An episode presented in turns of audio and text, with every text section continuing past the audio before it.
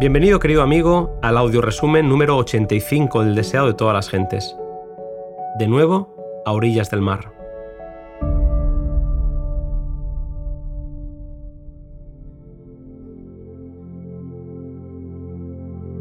Jesús había citado a sus discípulos a una reunión con él en Galilea, donde gran parte de su ministerio había transcurrido.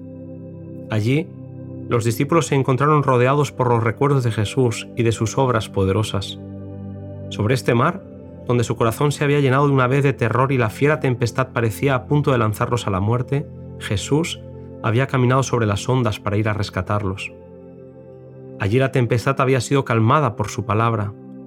A su vista estaba la playa donde más de 10.000 personas habían sido alimentadas con algunos pocos panes y pececillos.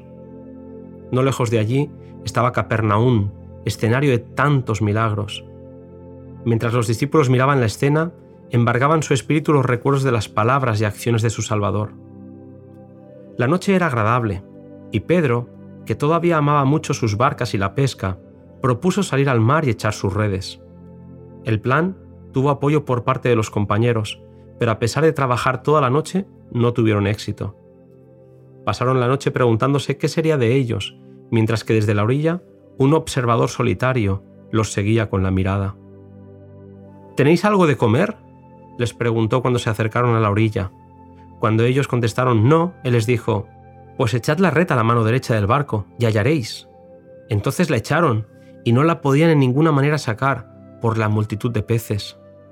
Jesús tenía un propósito al invitarlos a echar la red hacia la derecha del barco. De ese lado estaba Él, en la orilla. Era el lado de la fe.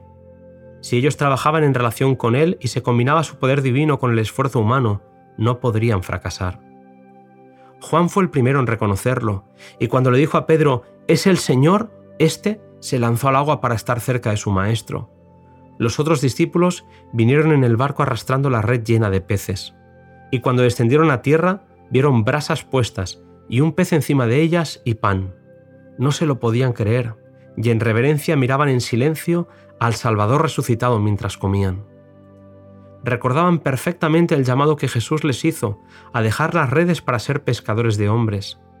El acto que estaban viviendo en ese momento era una renovación del encargo hecho a los discípulos, demostrándoles que la muerte de su Maestro no había disminuido su obligación de hacer la obra que Él les había asignado.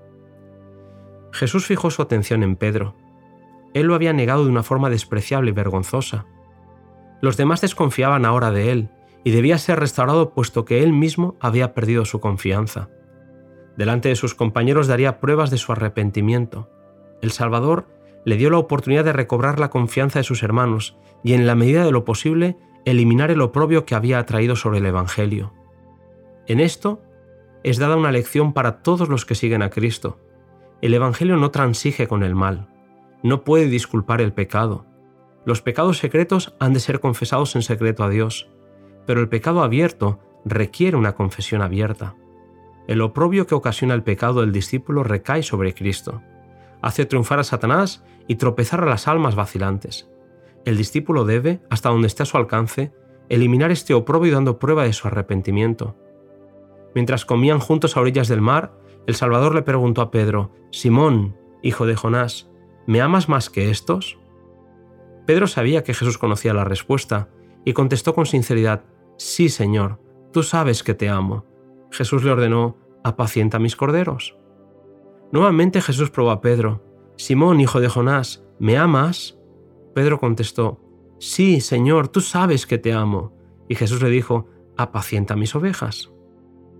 Una vez más, el Salvador le dirige la pregunta escrutadora, Simón, hijo de Jonás, ¿me amas? Pedro se entristeció. Pensó que Jesús dudaba de su amor. Sabía que su maestro tenía motivos para desconfiar de él, y con corazón dolorido contestó, Señor, tú sabes todas las cosas, tú sabes que te amo. Y Jesús volvió a decirle, apacienta mis ovejas. Tres veces había negado Pedro abiertamente a su Señor, y tres veces Jesús obtuvo de él la seguridad de su amor y lealtad, haciendo penetrar en su corazón esta aguda pregunta como una saeta armada de púas que penetrase en su herido corazón. Delante de los discípulos congregados, Jesús reveló la profundidad del arrepentimiento de Pedro y demostró cuán cabalmente humillado se hallaba el discípulo una vez tan jactancioso. Pedro era por naturaleza audaz e impulsivo, y eso lo hacía caer. En la playa, Pedro no respondió de forma impetuosa o vanidosa, porque había humillación y arrepentimiento en su alma. Ahora estaba preparado para actuar como pastor del rebaño, ya que dicha labor iba a requerir de gran cuidado, ternura y mucha paciencia. La manera en la que el Salvador trató a Pedro encerraba una lección para él y sus hermanos. Les enseñó a tratar al transgresor con paciencia, simpatía y amor perdonador. Aunque Pedro había negado a su Señor, el amor de Jesús hacia él no vaciló nunca. Recordando su propia debilidad y fracaso, Pedro debía tratar con su rebaño tan tiernamente como Cristo le había tratado a él. La cualidad esencial para ser discípulo y servir es la de amar. Sin el amor de Cristo no podía ser pastor fiel sobre el rebaño del Señor. El conocimiento, la benevolencia, la elocuencia, la gratitud y el celo son todos valiosos auxiliares en la buena obra, pero sin el amor de Jesús en el corazón, la obra del ministro cristiano fracasará seguramente. Para Pedro la orden sígueme estaba llena de instrucción. Hasta entonces Pedro había estado inclinado a obrar independientemente. Había procurado hacer planes para la obra de Dios en vez de esperar y seguir el plan de Dios. Pero su amarga experiencia de negación hizo que dejara de confiar en sí mismo y fijara su mirada en el Salvador. La historia nos revela que cuando llegó el momento de morir, Pedro pidió ser crucificado con la cabeza hacia abajo. Pensó que era un honor demasiado grande sufrir de la misma manera en que su maestro había sufrido. Mientras Pedro andaba al lado de Jesús, al ver a Juan, le dominó el deseo de conocer el futuro de su compañero. Le preguntó a Jesús, Señor, ¿y este qué? Jesús le tuvo que enseñar que es deber de cada uno seguir a Cristo sin preocuparse por la tarea asignada a otros. Si quiero que Él quede hasta que yo venga, ¿a ti qué? Tú sígueme. Jesús no dijo que Juan quedaría vivo hasta que Él volviera, sino que mostró que tanto el futuro de Juan como el de Pedro estaba en las manos de su Señor. El deber requerido de cada uno de ellos era que le obedeciesen siguiéndole. Hoy necesitamos aprender la misma lección. Nos incumbe mirar a Cristo y seguirle, Veremos errores en la vida de los demás y defectos en su carácter. La humanidad está llena de flaquezas, pero en Cristo hallaremos perfección. Contemplándole seremos transformados. Pedro había sido restaurado a su apostolado, pero la honra y la autoridad que recibió de Cristo no le dieron supremacía sobre sus hermanos. Cristo dejó bien sentado esto cuando contestó a la pregunta de Pedro. Este discípulo no había de ser honrado como cabeza de la iglesia, el favor que Cristo le había manifestado al perdonarle su apostasía y al confiarle la obra de apacentar el rebaño y la propia fidelidad de Pedro al seguir a Cristo le granjearon la confianza de sus hermanos. Tuvo mucha influencia en la iglesia, pero la lección que Cristo le había enseñado a orillas del mar de Galilea la conservó Pedro toda su vida. Escribiendo por el Espíritu Santo a las iglesias dijo, Ruego a los ancianos que están entre vosotros, yo anciano también con ellos, y testigo de las aflicciones de Cristo, que también soy participante de la gloria que ha de ser revelada.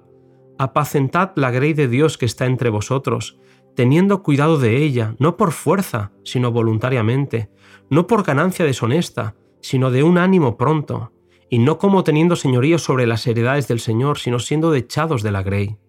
Y cuando apareciere el príncipe de los pastores, vosotros recibiréis la corona incorruptible de gloria. Nos preparamos, queridos amigos, para escuchar los últimos capítulos de este maravilloso libro, El deseado de todas las gentes. En el capítulo 86, Id a todas las naciones.